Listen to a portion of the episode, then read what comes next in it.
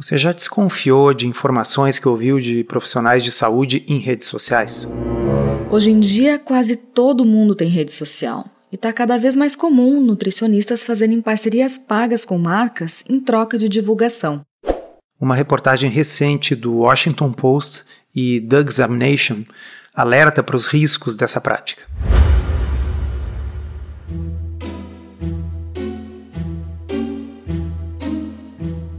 Comida sem filtro. Saúde, low carb, estilo de vida, evidências científicas e, claro, nossas opiniões. Toda semana um episódio novo e gratuito para você. Comigo, Dr. Souto. E comigo, Sari Fontana. Para ser avisado a cada novo episódio e receber as referências bibliográficas no seu e-mail, cadastre-se em drsolto.com.br/podcast.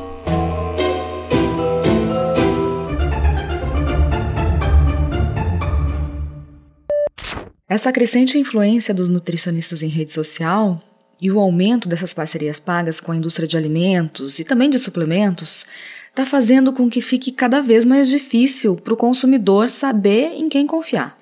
Essa reportagem informa que, embora a maioria dos nutricionistas dos Estados Unidos não sejam influenciadores em redes sociais, Aqueles que são acabam fazendo bastante barulho e, pela autoridade que têm, também promovem um grande impacto na divulgação desses produtos em troca de uma comissão que nem sempre é revelada.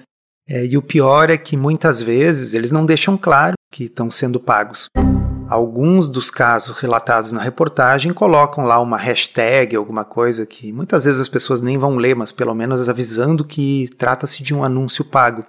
Mas é bem comum que eles falem como se fosse uma dica genuína a partir da sua autoridade enquanto profissional de saúde. Vejam esse exemplo que a reportagem dá, por exemplo.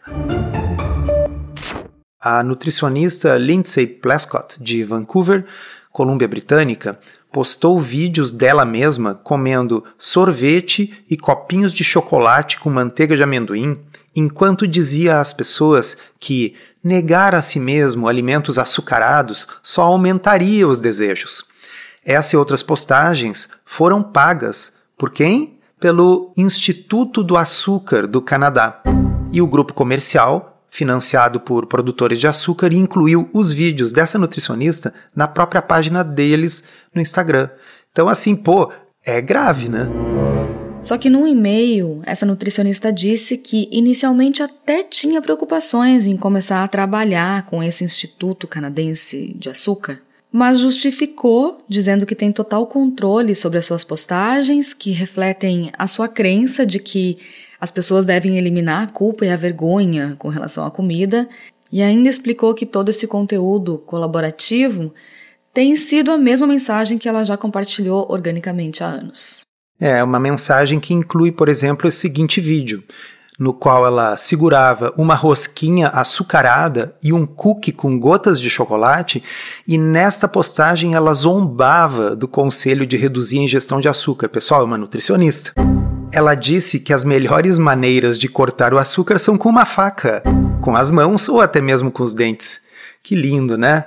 A gente sabe que existe todo esse movimento de maior aceitação do peso corporal e dessas vertentes que dizem que as pessoas não devem ser incentivadas a perseguir uma magreza estética a qualquer custo. E eu até concordo com isso. Eu acho que ninguém precisa tentar ter um corpo de revista para ser feliz ou para ser saudável. Mas aí, quando vem uma nutricionista que está sendo paga por uma instituição que promove o açúcar e começa a falar que as pessoas, para evitar terem compulsão, elas precisam comer açúcar e sobremesa em todas as refeições, a gente começa a acreditar que tem um grande conflito de interesses, não é mesmo? Conflito de interesses tipo esse aqui, ó. Outra nutricionista com um grande número de seguidores nas redes sociais, Jim Messina, de Vancouver do Norte, postou um vídeo no Instagram em que acrescentou um pirulito a um prato de salada. Ah, é um pouco de droga, um pouco de salada, como dizem por aí. Um pouco droga, um pouco salada, um pouco droga, um pouco salada. Dieta equilibrada, não é mesmo? A gente bota uma salada no pirulito e aí tá tudo certo. E aí segue a reportagem. Ela disse aos pais Galera, ela está se referindo a forma de alimentar crianças. Aspas. Isso evitará a obsessão por doces e ajudará as crianças a desenvolverem relacionamentos mais saudáveis com a comida. Em outro vídeo do Instagram, a mesma fulana disse aos pais que podem tornar o Halloween menos estressante, permitindo que as crianças comam tantos e quantos doces quiserem depois de fazer a brincadeira de pedir doces. Isso ajuda a diminuir o estoque de doces e faz com que não seja assim um grande problema, escreveu ela. Sim, elas podem passar mal, mas isso não deixa de ser uma ótima lição de vida. Pelo amor de Deus. E essa mensagem maravilhosa, esse grande conselho para os pais, também foi patrocinado por quem? Pelo Instituto Canadense do Açúcar.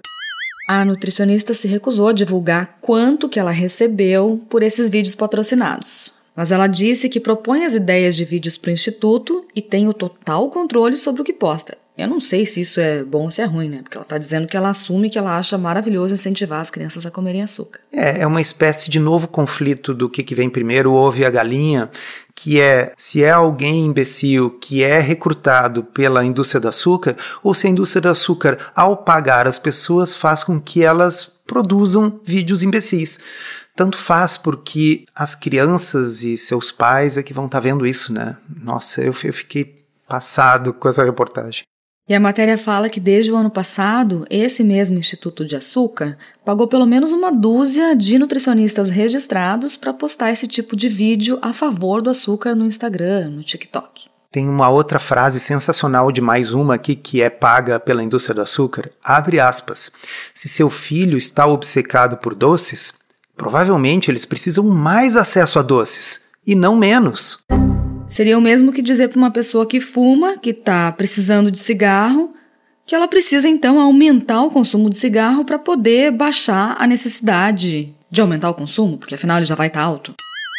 É, é difícil até achar analogias para coisas tão, tão bizarras, né? E não é apenas uh, sobre açúcar que a reportagem fala, fala também sobre nutricionistas que são pagos pela indústria para sugerir nos seus vídeos que as pessoas, inclusive crianças, consumam suplementos.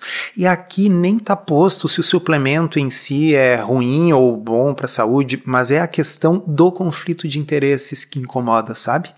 Essa Cynthia Scott, que é uma nutricionista de Augusta, na Geórgia, com mais de 300 mil seguidores no Instagram, incentiva os pais a dar o que ela chama de suplementos de ácidos graxos ômega 3 para crianças ou bebês no caso, com apenas seis meses de idade. E aí, no texto ao lado da postagem, ela escreveu que é uma parceria paga com o laboratório que produz esses suplementos. Só que a Academia Americana de Pediatria adverte que esses suplementos não são aprovados pelo FDA. Abre aspas. Seus conteúdos podem não corresponder ao que está listado no rótulo. Eventos adversos nem sempre são relatados.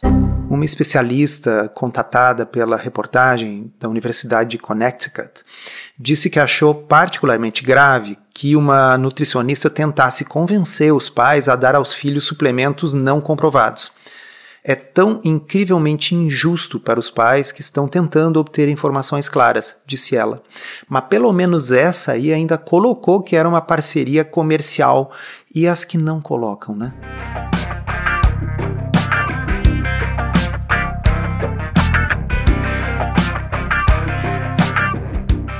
Para ter uma ideia, dos 33 nutricionistas que postaram conteúdo pago para os seus milhões de seguidores, cerca da metade, 17 deles, não divulgaram claramente que era uma parceria paga, pelo menos numa daquelas postagens. E outros dois colocaram as divulgações quase que escondidas lá no final da descrição. A Academia de Nutrição e Dietética, que é o grupo comercial que supervisiona os nutricionistas registrados, possui um código de ética que afirma que os nutricionistas devem divulgar conflitos de interesse e evitar aceitar presentes ou serviços que possam influenciar ou que possam dar aparência de influenciar o seu julgamento profissional. É, o problema é que as instituições que regulam isso, tanto lá como no Brasil, elas não têm capacidade de ficar policiando a internet toda. Então essas coisas aí acabam acontecendo.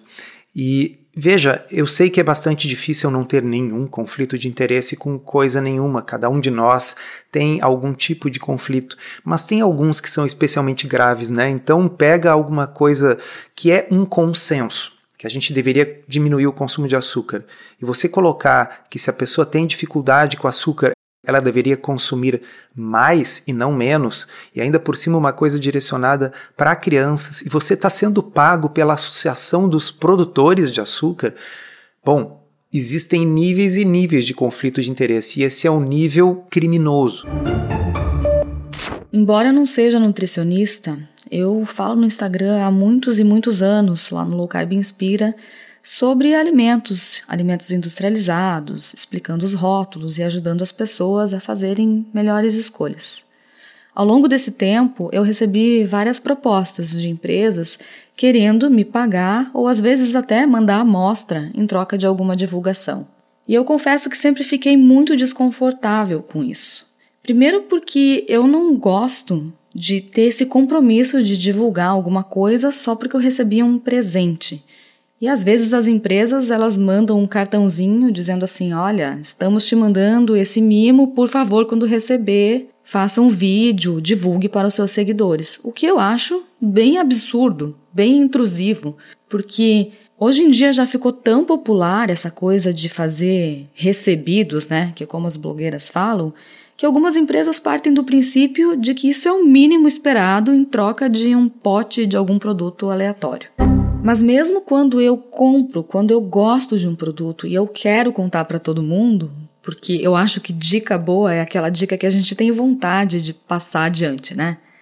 Mesmo assim, eu fico me sentindo um pouco estranha quando eu tô recebendo alguma coisa para falar do produto, mesmo se é um produto que eu gosto. Então, assim, há muito tempo eu acabei fechando essa porta e só tenho hoje uma parceria que eu faço com uma marca de um produto que eu realmente acho fantástico e sensacional, que eu informo para as pessoas quando eu estou falando dele por conta desse acordo, desse contrato. Mas lá no Substack, que é onde eu publico as descobertas, as descobertas do mês, eu assumi esse compromisso com o público que eu não faço nenhuma parceria paga, eu não tenho contrato com ninguém, justamente porque eu quero que as pessoas não tenham nenhuma dúvida com relação à integridade, à veracidade e à ausência de conflito de interesses nessas divulgações. É isso aí, como eu mencionei antes, nem toda parceria é necessariamente ruim ou malévola. Mas eu entendo que você queira fazer dessa forma e evitar esse tipo de coisa para aumentar a credibilidade, né? É, e eu fico mais tranquila. Assim eu posso falar realmente aquilo que eu penso, sem filtro, tanto pro lado bom quanto pro lado ruim, quando a gente vai lá e denuncia uma coisa que não é nada boa. Se você quer aprender a fazer low carb de um jeito certo, que funciona e sem loucuras, considere se inscrever no Podcurso. É um curso todo em áudio em que a gente responde de forma prática as 50 principais dúvidas sobre o assunto. São mais de 25 horas de conteúdo para você ouvir quando quiser, com a gente e convidados especiais. Você pode conhecer os detalhes acessando drsolto.com.br barra podcurso. Agora, a gente mencionou há pouco que existe um comitê de ética da Associação Americana de Nutrição. Mas olha o que, que a reportagem chama atenção aqui. A indústria de alimentos e bebidas nutriu uma relação próxima com a Academia de Nutrição, que aceitou milhões de dólares em doações de principais produtores de refrigerantes, doces e alimentos ultraprocessados, incluindo Coca-Cola, Pepsi e Nestlé. A academia permitiu que essas empresas oferecessem cursos de educação continuada para seus nutricionistas e investiu em ações da indústria alimentícia. Dois dos patrocinadores da Academia de Nutrição são a American Beverage, que é o lobby das bebidas, né? E a Tate Lyle, uma das maiores produtoras mundiais de quê? De xarope de milho rico em frutose e outros adoçantes calóricos. É um absurdo ver até que ponto o dinheiro pode chegar nessas grandes instituições. E a Terezinha, minha irmã, que alguns de vocês conhecem, que é médica pediatra, também já me falou que existem esses cursos patrocinados aqui no Brasil, voltado aos pediatras, para que os pediatras prescrevam cada vez mais produtos especiais para crianças, porque até então o mercado era muito reduzido, era o que? Era fórmula para aqueles bebês cujas mães não podiam amamentar. Mas aí, bom, chega a hora que o bebê começa a comer, então agora vocês já devem ter visto por aí, tem essas latas com fórmulas para crianças que já estão comendo. A partir dos dois anos, a partir dos três, a partir dos quatro, a partir dos cinco, daqui a pouco vai ter a partir dos 20, 30 anos essas latas aí. Pra... Aliás, já tem, né? Eu acho já que chama-se Super Coffee. Eu até falei desse produto aí na, numa versão recente aqui das, das descobertas. Eu vou deixar o link para quem quiser ler, tá? Entender o que, que eu penso sobre esse café que tem um multivitamínico junto.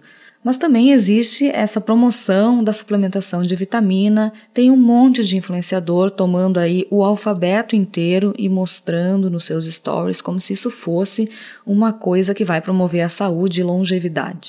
E a gente já estava agora se encaminhando para finalizar esse episódio, mas aqui tem outros trechos que eu preciso ler para vocês, porque eles me lembram muito de coisas que a gente vê aqui no Brasil. Sabe a história da dieta flexível, que você deve comer de tudo um pouco, né? E isso sendo proposto para pessoas que têm problemas de saúde e que precisam reduzir gordura visceral, precisam melhorar o diabetes. Pois é, olha só. Shanna Spence, uma nutricionista com mais de 265 mil seguidores no Instagram, come pizza, batata frita e sorvete em seus vídeos de mídia social para ilustrar que nenhum alimento deve ser estigmatizado. Spence, que trabalha para o Departamento de Saúde e Higiene Mental da cidade de Nova York, se descreve como a favor de alimentos processados. Não, pessoal, pô, tudo tem que ter limite, né? E então, se a pessoa na sua vida pessoal faz isso aí, ok, porque daqui a pouco ela é uma pessoa geneticamente magra, faz horrores de atividade física, ok, ou se ela também não está preocupada com a saúde, mas na hora que ela coloca o seu aventalzinho de nutricionista e faz um vídeo no Instagram, não dá para dizer certas coisas, né? E a gente sabe também que tem um monte de influenciador com um corpo perfeito que fica comendo um monte de tranqueira e mostrando que aquilo é equilíbrio. Só que todos os dias a pessoa tá lá comendo um monte de porcaria enquanto exibe seus corpos de biquíni. A gente sabe que isso não é verdade. A pessoa vira as costas, vai lá e cospe, não come, ou fica em jejum depois de um tempão para compensar, e isso não tem nada de saudável. Inclusive, o primeiro episódio do podcast, vocês podem ir lá rever, era exatamente sobre esse assunto. Bom, e a gente poderia aqui ficar mais vários minutos citando exemplos bizarros, mas acho que já deu para passar uma ideia para vocês, né? Então, em resumo, cada vez mais a gente tem que cuidar quem a gente segue em rede social, especialmente quando tem conselhos estranhos ou francamente tóxicos. As pessoas deveriam declarar os seus conflitos de interesse e, na minha opinião, profissionais de saúde não poderiam ter certos conflitos de interesse. Um médico pneumologista não pode ser patrocinado pela indústria do tabaco, né? E o nutricionista não pode estar sendo patrocinado pela indústria do açúcar. Tem linhas que não dá para cruzar. Então, mais uma vez e cada vez mais, ceticismo, bom senso, porque antes a gente sabia que o que estava entre um e outro segmento da novela era um intervalo comercial. Nos dias de hoje, isso simplesmente se perdeu. Esse episódio foi roteirizado e produzido por nós. E se você gostou, aproveita para divulgar, encaminhe para os amigos e se inscreva para não perder os próximos episódios. As informações contidas neste podcast são apenas para fins informativos e podem não ser apropriadas ou aplicáveis às suas circunstâncias individuais. Este podcast não fornece aconselhamento médico ou profissional e não substitui a consulta com um médico e ou nutricionista. Não use este podcast para diagnóstico ou tratamento médico. Qualquer sugestão é apenas uma recomendação geral, que não é específica para qualquer pessoa ou doença em particular.